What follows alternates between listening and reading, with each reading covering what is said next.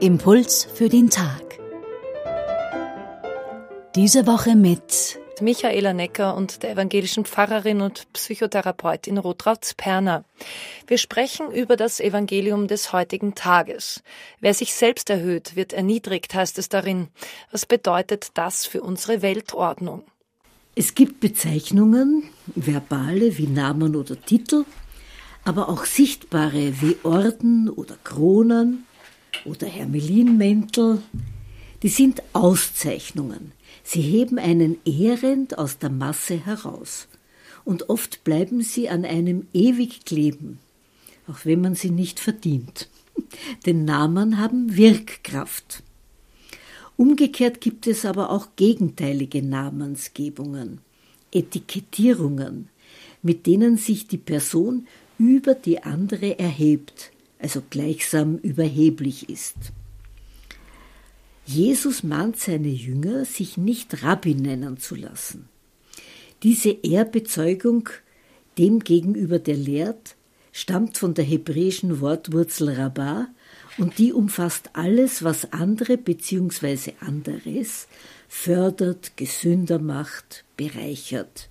Daher könnte man Genesis 1.28 statt seid fruchtbar und mehret euch auch übersetzen seid kreativ und förderlich, denn auch dort kommt diese Sprachwurzel Rabbah vor.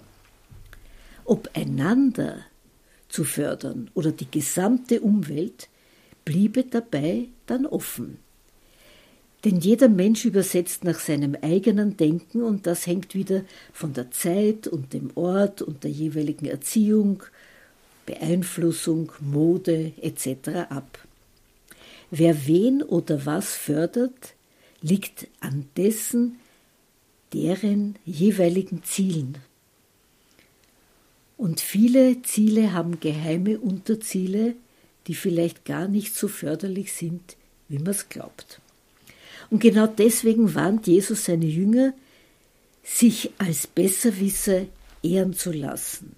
Es geht ihm nicht um mehr Wissen oder Können, sondern um Bescheidenheit, Geschwisterlichkeit, Beistand und einander dienen. Daran sollten wir wohl auch immer denken, vor allem in der gegenwärtigen Konkurrenzgesellschaft. Es geht um Gemeinsamkeit und nicht um Überheblichkeit.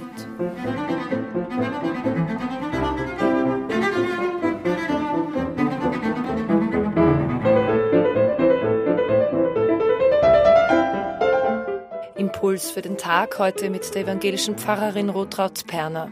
Die Bibelstelle von heute findet sich in Matthäus 23, Verse 8 bis 12.